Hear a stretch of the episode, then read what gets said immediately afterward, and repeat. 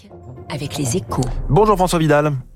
Oui, bonjour François. Directeur de la rédaction des échos, l'emploi des cadres bat tous les records. Les entreprises ont recruté plus de 300 000 cols blancs l'an dernier et devraient faire de même cette année selon la PEC, François. Oui, les cadres ont de beaux jours devant eux, hein, au moment où l'émergence des intelligences artificielles du type ChatGPT fait naître des craintes pour l'avenir des cols blancs. Ces chiffres ont quelque chose de rassurant. Les entreprises préfèrent manifestement s'appuyer sur des managers en chair et en os. Et cela vaut donc pour les plus jeunes comme pour les plus anciens, dans à peu près tous les secteurs et sur l'ensemble des territoires. Au total, l'an dernier, ce sont 80 000 nouveaux postes d'encadrement qui ont été créés, si l'on déduit des embauches, les, les démissions, licenciements et départs à la retraite.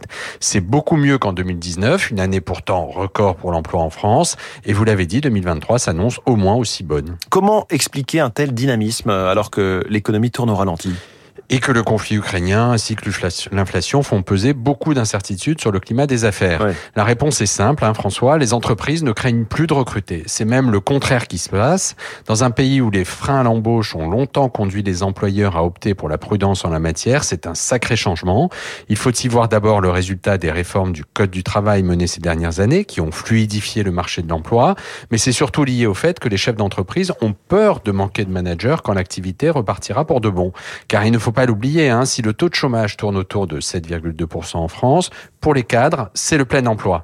Confrontés depuis deux ans maintenant à des difficultés de recrutement, les employeurs préfèrent donc ne pas différer leurs embauches, une posture offensive que leur permet d'adopter leur bonne santé économique après des années 2021 et 2022, elles aussi records. L'étonnant tonus de l'emploi des cadres, c'est la une des échos ce matin. Merci beaucoup François Vidal, tous les matins à 7h10 avec nous sur Radio Classique. Dans un instant, l'intelligence artificielle, faut-il crier au loup? On en parle avec la star de